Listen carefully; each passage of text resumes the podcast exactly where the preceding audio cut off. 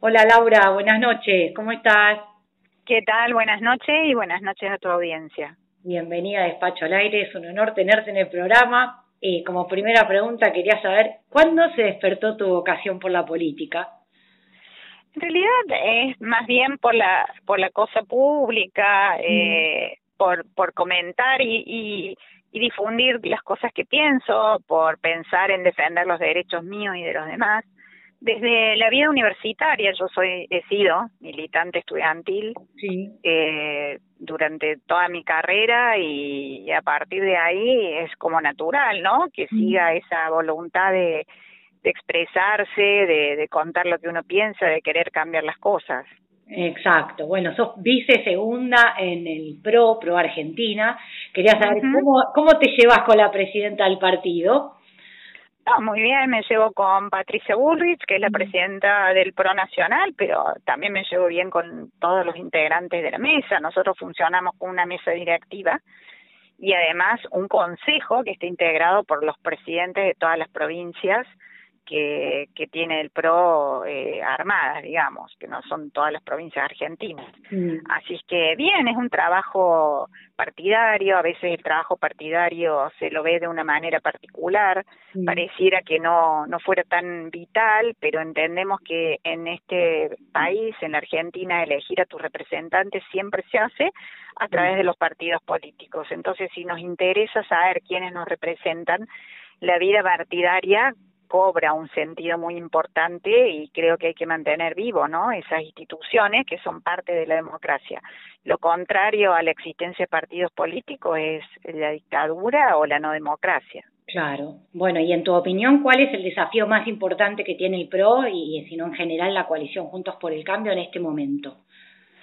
Por lo pronto las elecciones del eh, próximo año, que son elecciones de medio término, donde se renueva la mitad de la Cámara de Diputados y un tercio de la de senadores, mm. eh, tener amplia mayoría en esos integrantes para que dentro del Congreso de la Nación eh, no haya una minoría eh, que no puede expresar a través de los votos su disconformismo de algunas cuestiones y tampoco una mayoría absoluta que entienda que no tiene que consultar a la minoría para acordar los temas. El Congreso por excelencia es un lugar de acuerdos, de diálogo. Se produce el diálogo donde por ahí no se produce en otras instancias ni en los otros dos poderes. Así que es vital para el año que viene que Juntos por el Cambio haga una buena elección. Muy bien, y yendo ahora a tu función como senadora, que además sos vicesegunda del Senado de la Nación, ¿qué, ¿qué actividad está teniendo el Senado en estas semanas? ¿Cuál es el tema más relevante en agenda hoy o que se viene de acá a fin de año? Bueno, la verdad que son todos temas relevantes, ¿no? Porque las personas que están incluidos en una ley claramente esa ley si les impacta, los beneficios los perjudica, para ellos son importantes. Pero uno de los temas es que se llama un poco la ley de leyes, es el presupuesto. Recordemos que este año no hemos funcionado con presupuesto realizado por esta gestión, sino es reconducciones de presupuestos anteriores. Así que eso es muy importante porque vamos a saber cómo se va a manejar el Ejecutivo en términos de eh, futuro económico para los argentinos, que piensa cómo va a desarrollar la obra pública, cuánto interpreta que va a ser la inflación, cosas que dicho presupuesto parece muy abstracto, pero bajándolo a los hechos concretos, eh, afectan a cada una de las personas, si te hacen o no una obra cerca de donde vivís, de cómo eh, si va a devaluar la moneda, eh, todas esas cuestiones eh, tienen una importancia en los hechos, así que esa es una ley de leyes, como nosotros le llamamos, y bueno, para eso nos estamos preparando, estudiándola, informando al, a la Cámara de Diputados, porque normalmente senadores tiene ese procedimiento, trata de incluir sus temas dentro de, del diálogo que se produce en la Cámara de Diputados en la Comisión de Economía, así que estamos trabajando en eso. ¿Y tienen reuniones de comisión, aunque sea vía Zoom? Sí, todo el tiempo. O sea, las comisiones, mm, en realidad el Senado, a partir de la decisión de funcionar de manera no presencial, eh, está funcionando con esta modalidad vía Zoom. Las comisiones se concretan así, las, sesiones también en gran parte, a pesar de que yo voy de manera presencial al ser autoridad de cámara, pero el funcionamiento en general sí es a través del Zoom. Muy bien, bueno, vos presentaste muchos proyectos. Yo quería saber, ¿cuál es el que más te emocionó que se haya aprobado? Eh, ¿Cuál de los que no prosperaron lamentaste que no se sancionara? Bueno, no tanto se aprobaron, ¿no? O sea, eh, eh, sí hemos firmado proyectos que han tenido tratamiento, pero hay varios que no. Algunos tienen que ver con eh, temas laborales. Mm. Eh, yo he propuesto un tema en relación a las mujeres, cuando se pide sus currículum y son puestos técnicos donde su presencia no tiene que ver, eh, que no se requieran algunas eh, cuestiones como eh, la fotografía de determinadas dimensiones o algunas preguntas de índole privada. Esas cuestiones creo que son muy buenas de que estén eh, en la legislación para justamente evitar una discriminación laboral por ejemplo. Eso en relación de las mujeres, pero en relación a la calidad de vida, creo que este año ha sido muy, muy importante los proyectos y que no se han eh, tratado que tienen que ver con un equilibrio, ¿no? Entre la cuarentena eh, y la economía. ¿Qué pasa con la gente? En el medio han pasado cosas algunas durísimas, ¿no? Como los varados en el exterior y si ellos tenían o no derechos, sobre todo el pago de sus regresos, ¿no? Si se le cobraba todavía el impuesto país cuando estaban en el extranjero, siendo que ellos no podían regresar. También un poco este tema de las aduanas internas en este país ahora eh, entiendo los requerimientos de salubridad, pero para trasladarnos de un lugar a otro pareciera que existen aduanas internas y se están produciendo realmente cosas eh, que atentan contra los derechos de las personas. Recordemos un caso muy emblemático en Córdoba, el caso del papá de Solange, que no pudo llegar a, saludar a su hija, eh, que estaba en sus últimos días por tener una enfermedad terminal. Y esas cosas están pasando, eh, tal vez producto de esta situación de no amalgamar ¿no? los derechos personales y los derechos constitucionales de las personas con también la situación de cuarentena. Creo que ahí hay que darle una vuelta más a la situación porque si no, eh, no, no veo con buenos ojos que se conculquen unos derechos en beneficio de otros. Creo que es función de un gobierno el equilibrio de las cosas. Claro. Bueno, yo lo iba a dejar para el final, si me daba el tiempo, pero me diste el pie antes, mencionaste el tema laboral, eh, sos abogada y justamente te especializaste en derecho laboral y yo en este momento, eh, que estoy cursando, la, estoy en la carrera de abogacía y estoy cursando justo derecho del trabajo. Así que mi, mi inquietud era, si dependiera solo de vos, ¿qué cambiarías del régimen de contrato de trabajo? Uy, bueno, ahí hay una dicotomía que creo que es más bien ideológica que real. Pareciera ser en, eh, que eh, cuando eh, reconozco los derechos laborales tienen que estar legislados. Ahora, no solamente legislar implica mejorar las condiciones de trabajo.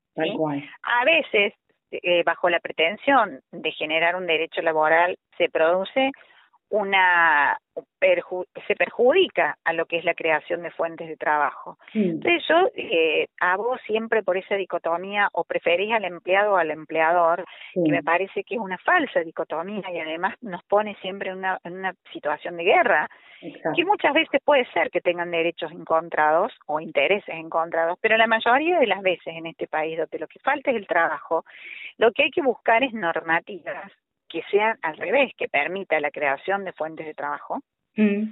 Y por otro lado, eh, una, una defensa razonable de los derechos laborales. Esa dicotomía es la que a mí me desvive, mm. porque muchas veces pareciera que eh, oponerse a una norma pareciera ser que uno eh, perjudica al trabajador como por ejemplo la famosísima ley antidespidos, que, que en este contexto de pandemia estos se están produciendo igual y peor porque terminan cerrando las empresas. Entonces, hay uno abogaría por esos acuerdos, esos acuerdos de funcionamiento eh, en el mientras tanto, hasta que las cosas se normalicen y no la imposición a, solamente un lado o al otro, porque terminan perjudicándose ambos.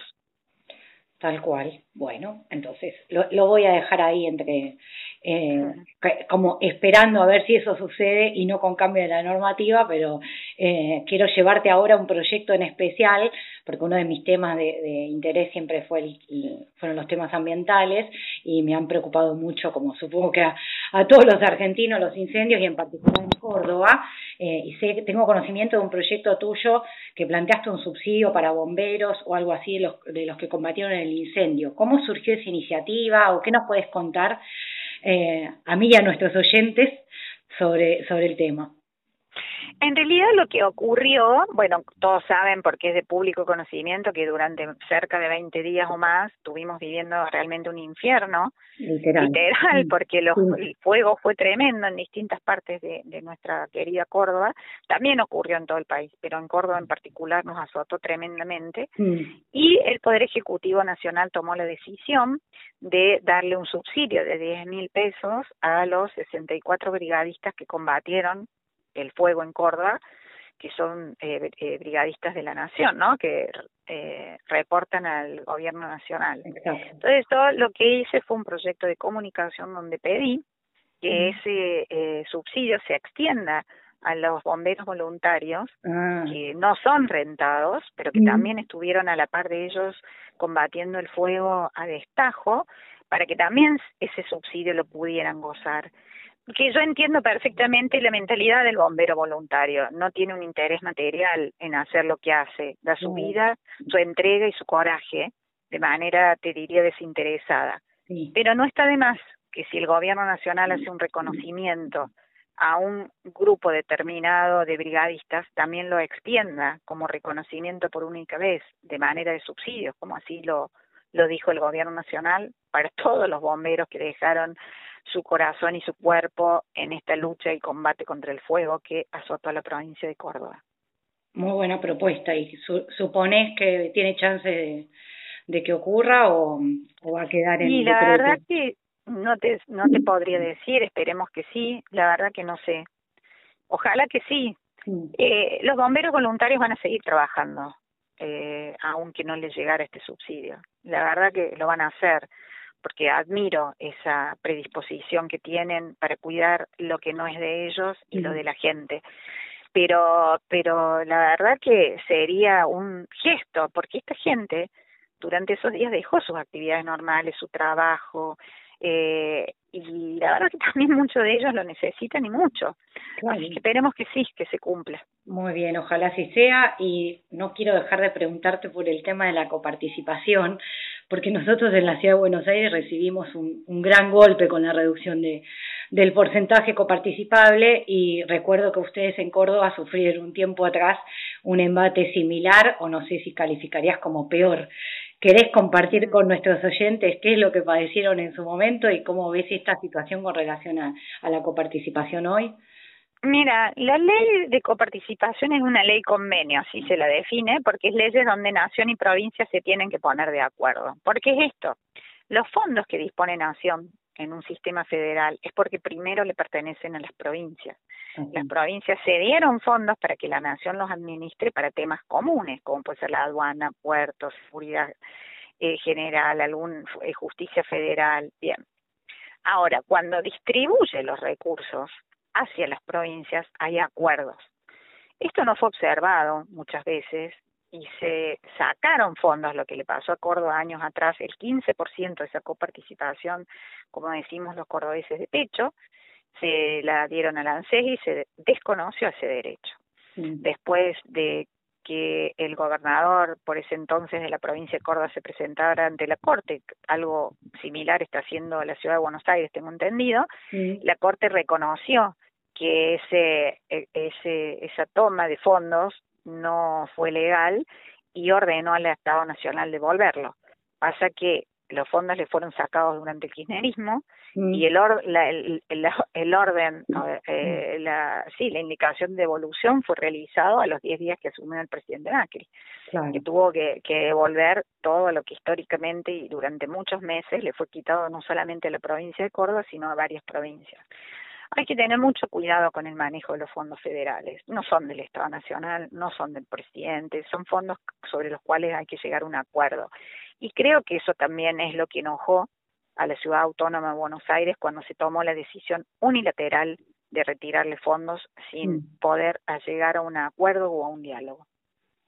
¿Nos augurás entonces que la, justicia revierta las cosas, las vuelva a su lugar? Mire, nosotros estuvimos varios años esperando, mm. o sea, largos años, y eso se revierte, pero muchos años tuvimos que esperar, y cambió la gestión nacional cuando nos lo devolvieron. Muy bien, bueno, ahora sí. Estamos sobre el cierre de la entrevista, así que quería agradecerte y mm, eh, cerrar deseándote un feliz día, aunque fue ayer, el Día del Legislador Nacional, eh, una efeméride dispuesta justamente por el Senado de la Nación hace mucho tiempo.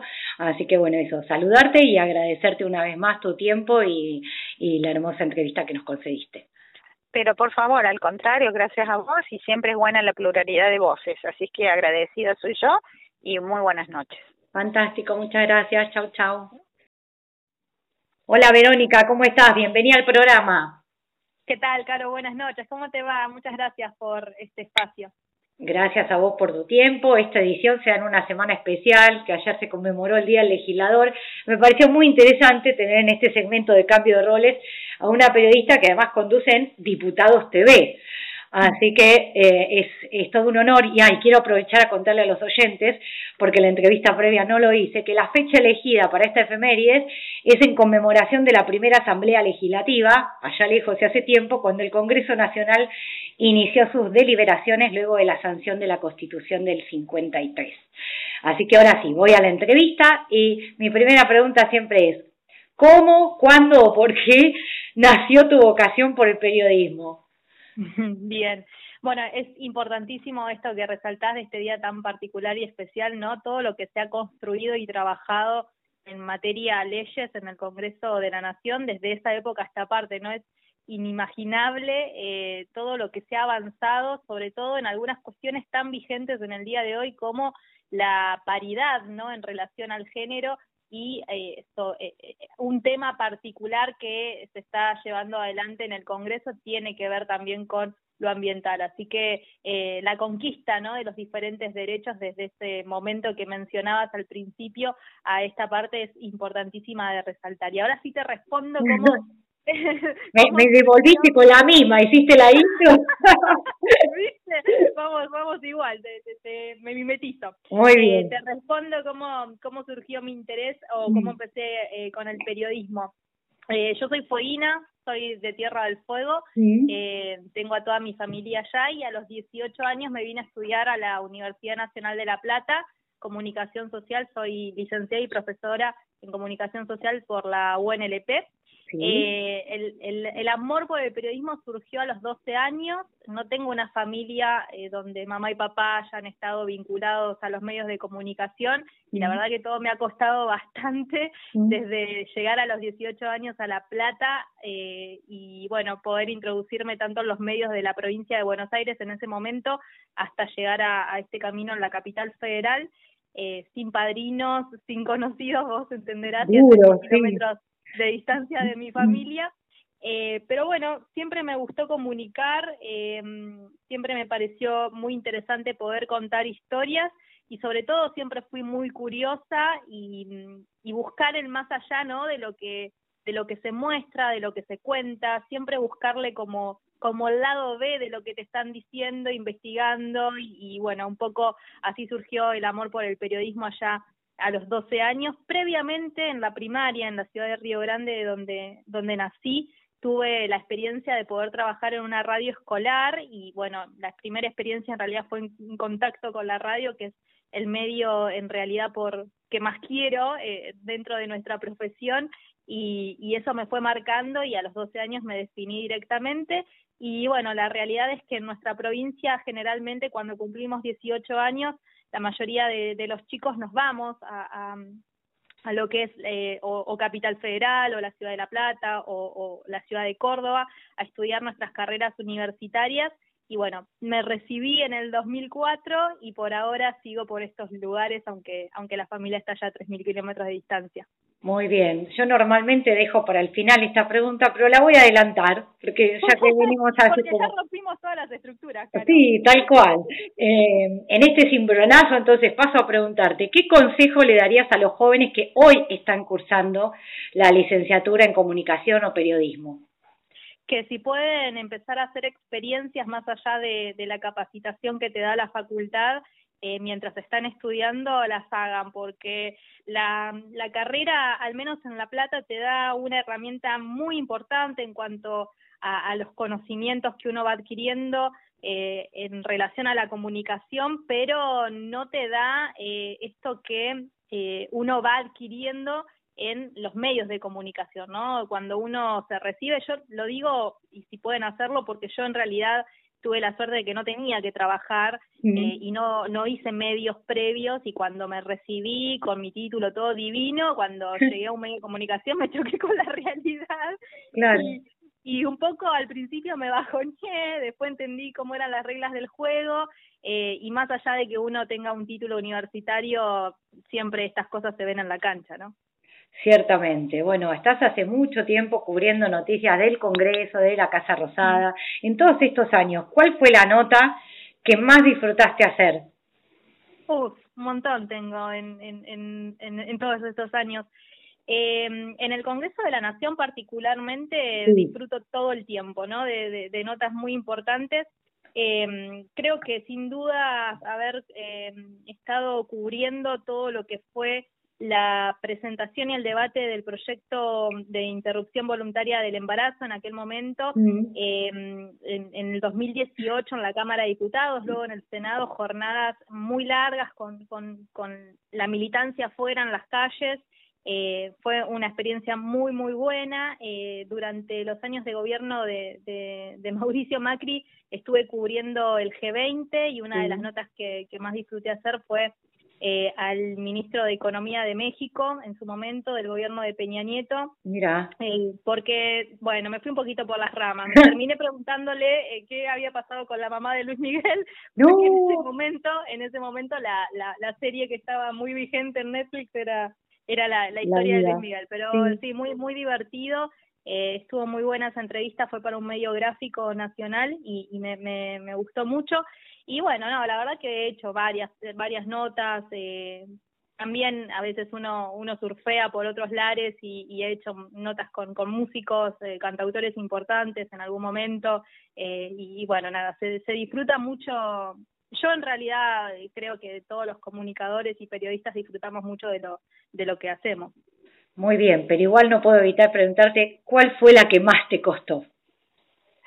Oh, también. ¡Ah! Eh, eh, no, me cuesta mucho, en realidad, lo voy a, lo voy a cerrar en, en, un, en un eje temático, me cuesta mucho lo, lo policial, pero por una mm. cuestión de, de que me cuesta hablar con la familia cuando recién pierde a, a, un ser querido por algún hecho delictivo. eh, me, me pone muy incómoda.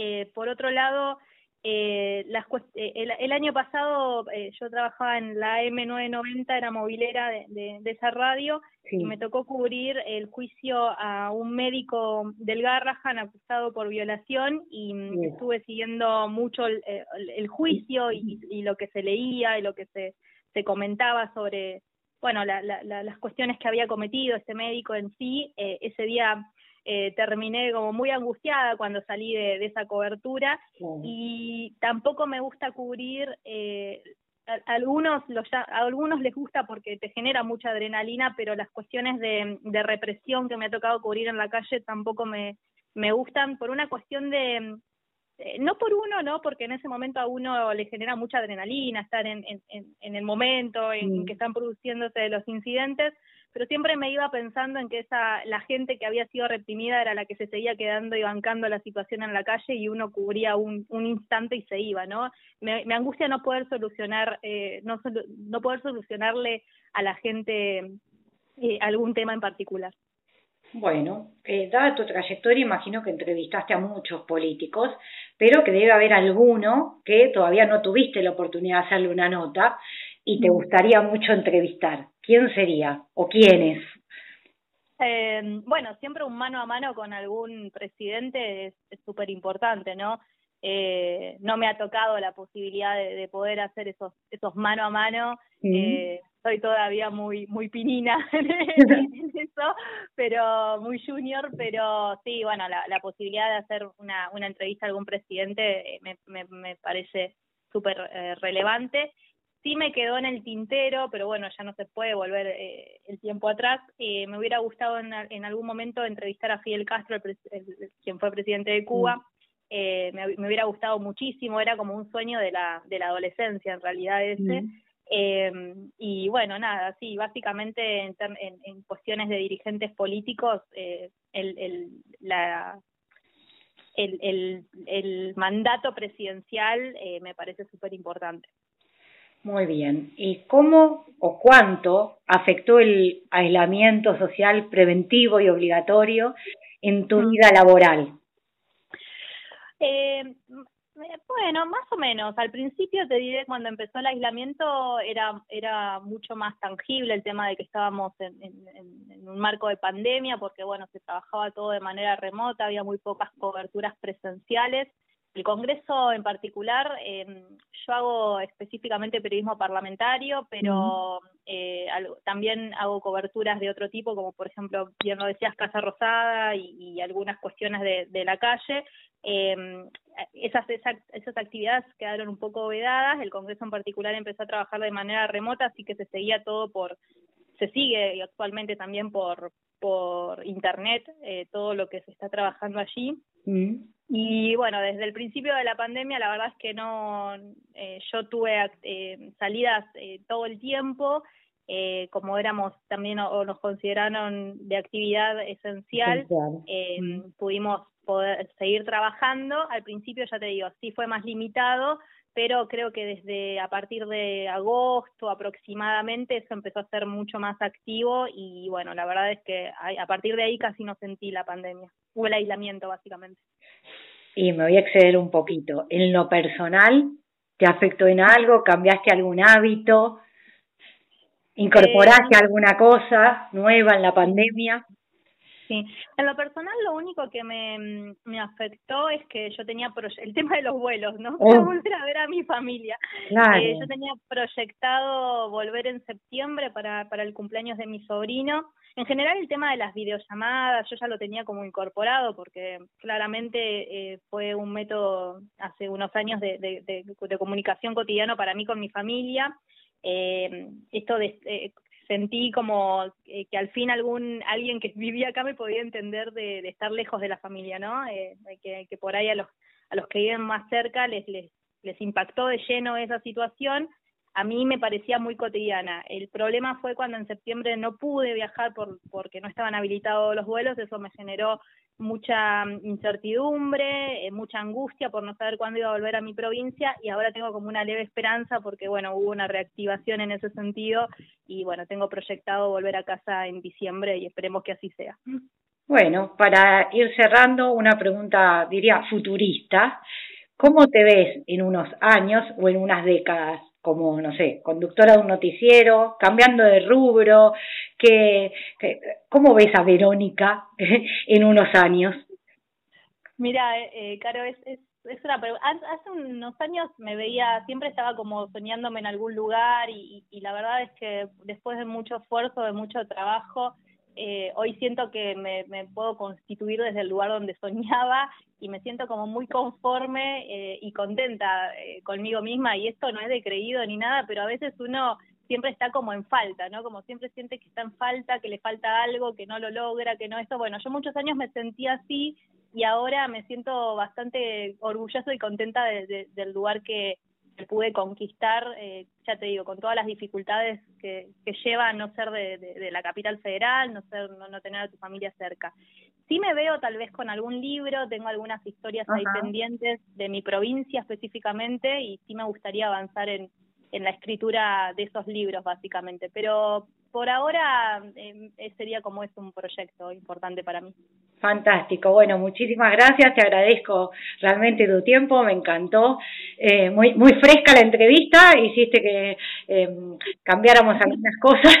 Respecto del formato normal, así que espero tenerte nuevamente para que me sigas desafiando, porque esto de ser entrevistadora eh, a veces me cuesta, sobre todo con los que tienen la experiencia en entrevistar.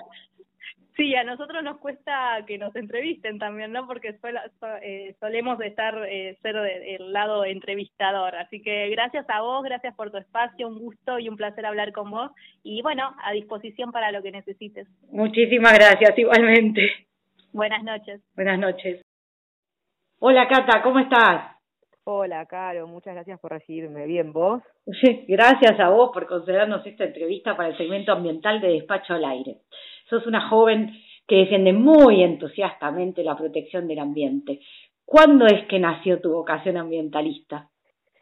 Mira, si paso muy para atrás, eh, empezó de hecho a los 13 años cuando me pidieron que me haga cargo en el colegio de un grupo que se llamaba Reciclado, que en ese momento hablábamos de las tres R's. el mundo ambiental era para en, ese, para ese momento para nosotros eran las tres R's. Eh, y me hicieron hacer como una campaña. Me dijeron, estás a cargo de la campaña y tenemos que concientizar a todo el colegio para que no tiren, eh, para, para empezar a, que no tiren los residuos al piso, la, la.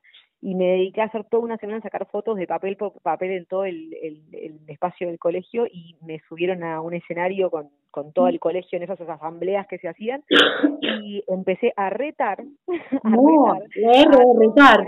secundario, haciéndole, pasándole una presentación de PowerPoint con todos los papeles que había sacado y en un momento la gente se reía y le digo, ¿esto les parece gracioso? Suben todos esos papeles. Imagínense lo que es. Y le puse una foto de un basural. Ah. Creo que ahí fue, y cuando vi el impacto de la gente, como de, ahí para adelante, fue como, nada, como una, también, yo me lo que, o sea, estaba muy comprometida, pero creo que hasta ver la cara de la gente y ver el efecto que tenía la, mi compromiso también, ahí es cuando arranqué definitivamente. Muy bien, bueno, desde la Secretaría de Ambiente del Gobierno de la Ciudad, en el que en la que trabajas como asesora, ese año sé que crearon el Consejo Consultivo Ambiental, así que quería que compartieras con nuestros oyentes de qué se trata ese consejo, quiénes participan, cuál es la dinámica de trabajo.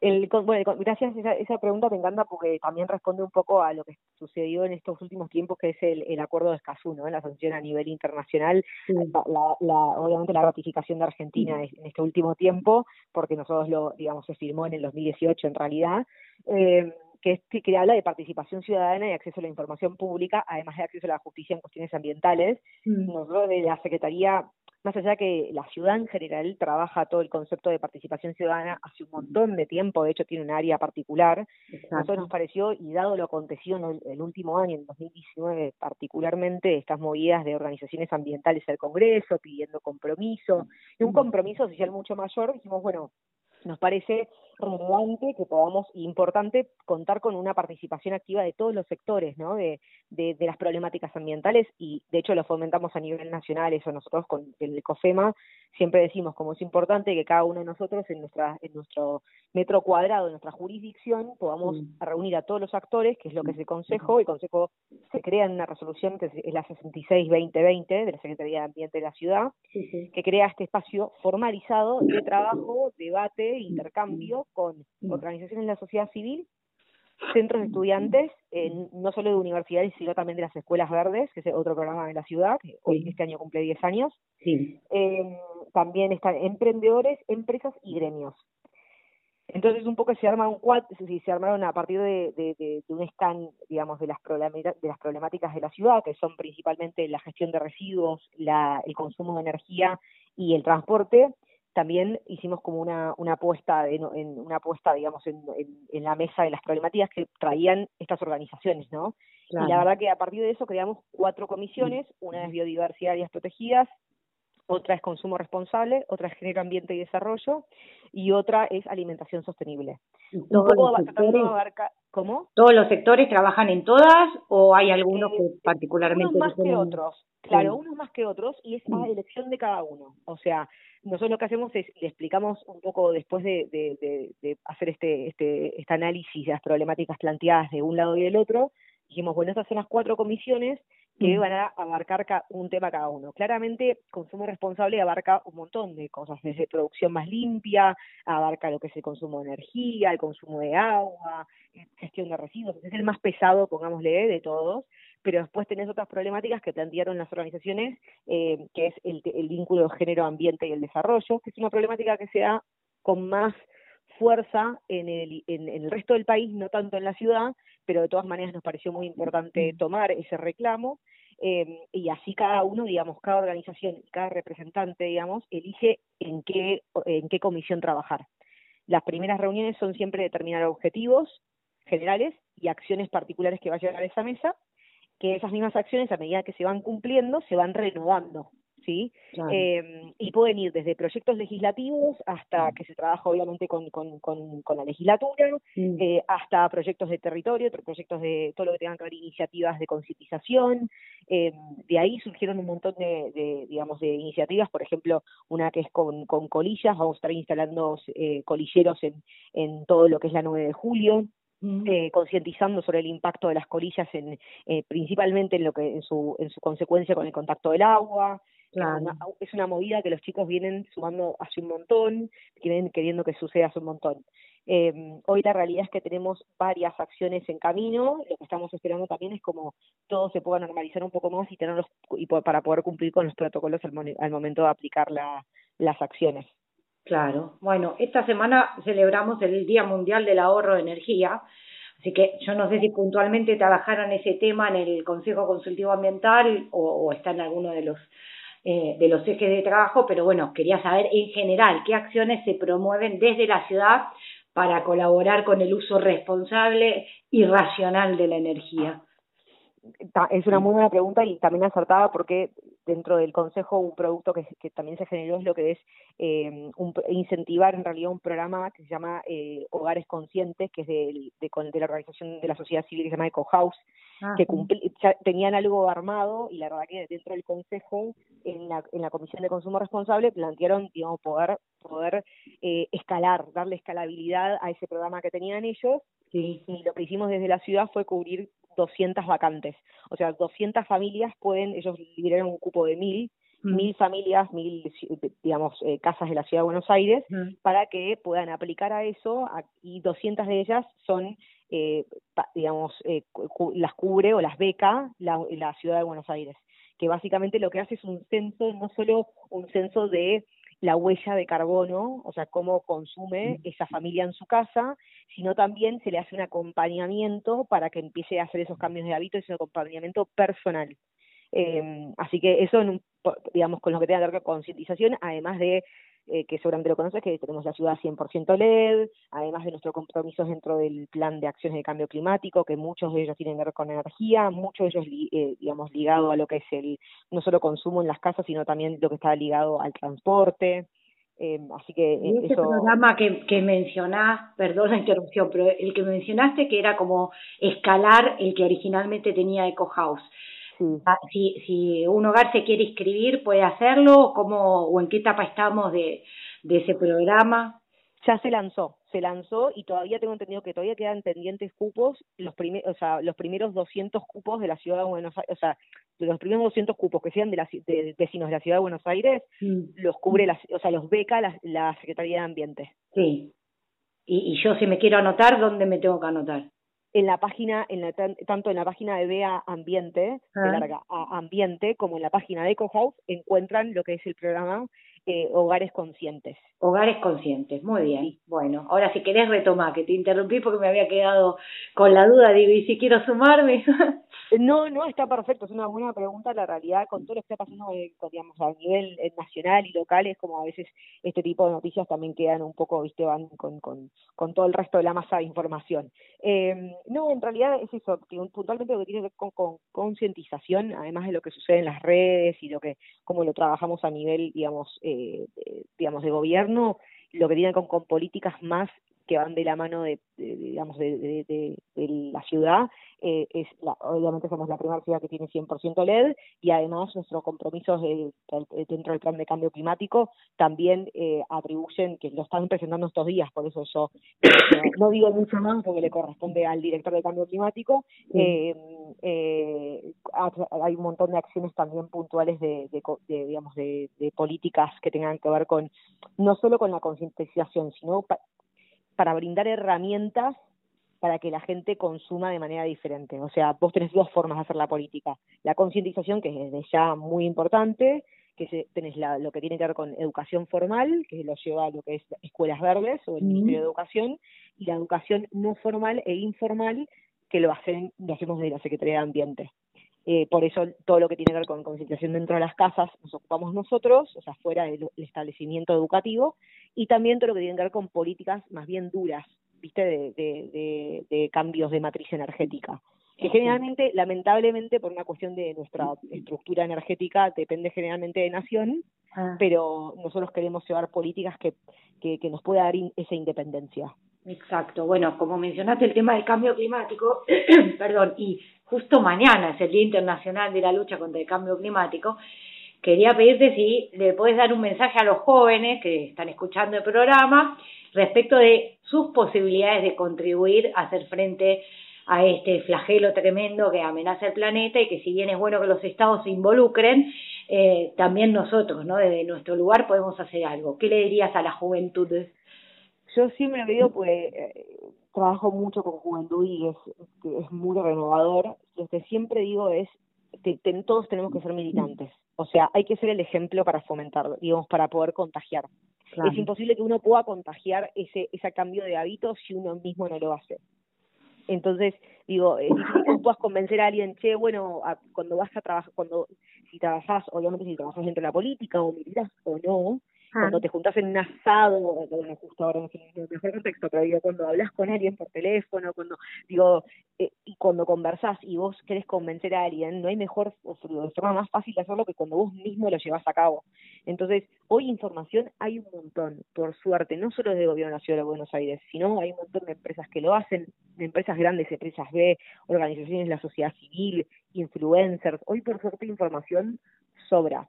Lo importante es que con esa información nosotros tomemos esa decisión de cambiar el hábito y ser el ejemplo. O sea, porque si no uno puede, puede decir, che, bueno, sí, separa tus residuos y después viene a tu casa y tus residuos no los separás y la realidad es que no, no, no es sostenible tu militancia. Entonces yo siempre digo, no, no existe como el, el no existe el ambientalista perfecto, hay como una movida muy, muy interesante para mí, la verdad que me alegro que se esté hablando de eso porque muchas veces contrario a, a fomentar, eh, a adquirir ese, a, fomentar nuevos ambientalistas, a veces lo que hacemos, y me, incluye a veces porque me, encuentro en esa situación, mm. es alejar a la gente, ¿viste? Porque los fanatismos generalmente alejan.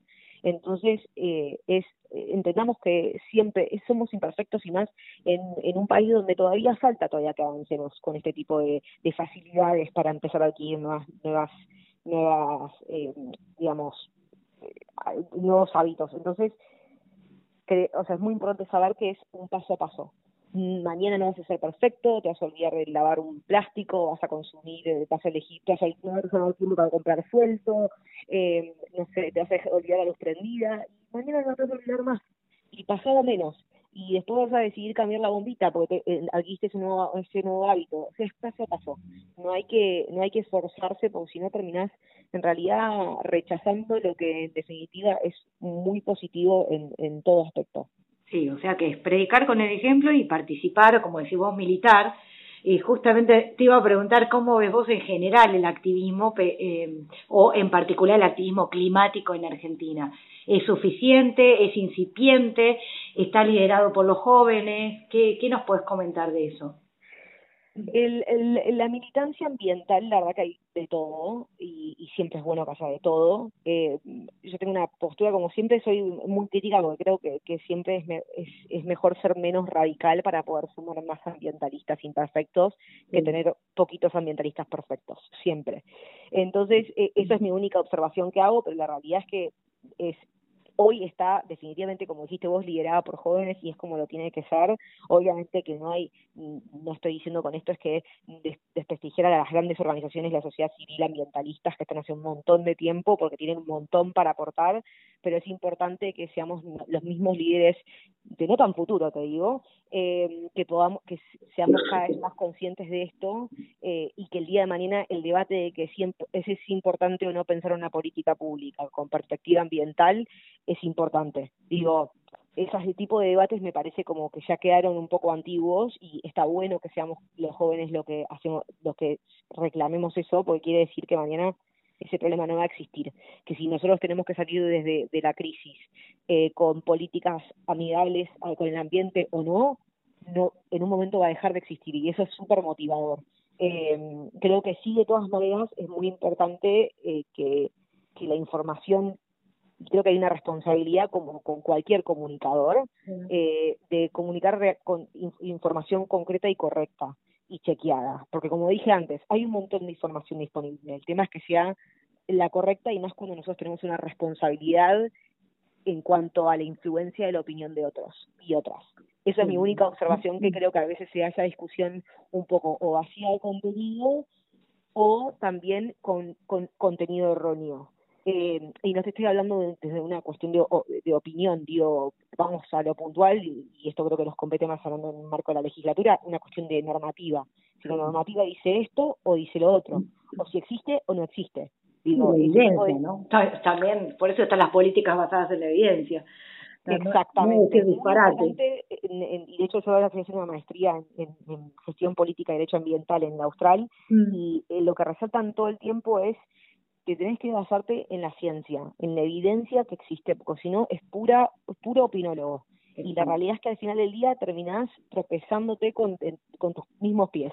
Entonces eso me parece que, que es un, quizás una vuelta de tuerca que tenemos que dar todos y todas en, en lo que es la militancia ambiental. Bueno, tenía un montón de preguntas más, pero ya, ya no me queda tiempo, solo voy a hacer eh, la última que elegí de entre las que tengo en la cabeza, eh, y sé que me vas a decir que eso le corresponde al director contestarlo, pero vos estás en tema, y como justamente mañana es la efeméride, es esta que mencioné del cambio climático, me parece importante eh, que comuniques cómo se prepara la ciudad para cumplir con el objetivo de ser carbono neutral en el 2050. Estamos, se está terminando el plan, se va a presentar dentro de poco, ¿qué, qué puedes decirnos para concluir con, con buenas esperanzas y expectativas la, la entrevista? Voy a tratar de responder lo más acotado posible porque este tema es como, puede ser o muy largo o muy profundo porque tiene tantas aristas que es que muy positivas todas y tan, son tan importantes que a veces me puedo ir por las ramas. Lo importante es, bueno, desde ya que la ciudad forma, o sea, es importante como, y no es menor, que el, eh, que Horacio Rodríguez Larreta es el, es el vicepresidente del C40, eh, y eso no, no es menor, marca una, una gran incidencia dentro de la ciudad de Buenos Aires en este, en este marco de estas 40 eh, ciudades. Eh, y lo que nosotros estamos haciendo es eh, no solo hacer una propuesta ambiciosa, sino además hicimos, le dimos una vuelta de tuerca, sino nos pusimos métodos eh, digamos, hasta está, digamos, el, el, el objetivo 2030, pero se nos, nos, nos pusimos como revisiones a corto plazo. Entonces, lo que a nosotros nos permite es como mantenernos todo el tiempo, digo, actualizados en revisar las cosas que estamos haciendo y qué nos falta y qué no nos falta. Que eso es algo que mismo C40 no lo estaba pidiendo y nosotros mismos lo hicimos sabiendo que a veces al 2050, si, si uno no está constantemente revisando lo que está haciendo y volviendo a ajustar tuercas, por ahí después te encontrás con una sorpresa, que es lo que suele suceder a nivel internacional, ¿eh? no te estoy diciendo ni siquiera dentro de C40. Entonces eso es una, eso me parece que es un gran diferencial de la ciudad de Buenos Aires, además de que este, de este, de, digamos, que trabaja de manera conjunta, no solo en el marco de la ley de cambio climático que, que crea, digamos, lo que es el, el, el, gabinete interministerial o el gabinete de cambio climático, mm. que trabaja no solo con ambiente propiamente, sino también con transporte, con espacio público, digo que también llevan agendas muy fuertes. Eh, y además están un montón de áreas de participación, que es una la que me preguntaste antes, que es el Consejo Consultivo, que también aporta, de hecho, en el día el, el jueves, el, jueves 22, estamos en eh, presentando el PAC eh, participativo, una segunda instancia con los miembros del Consejo, donde se, les da los planes prioritarios y los chicos hacen un aporte, preguntan, eh, aconsejan, agregan y a partir de esto se, hace, se hacen modificaciones concretas. Entonces, eso eh, no deja de ser muy importante, es un PAC completamente participativo y también está otra área que es el eh, lo que se llama el, el consejo el consejo asesor externo que también está creado por ley que es una consulta a la academia.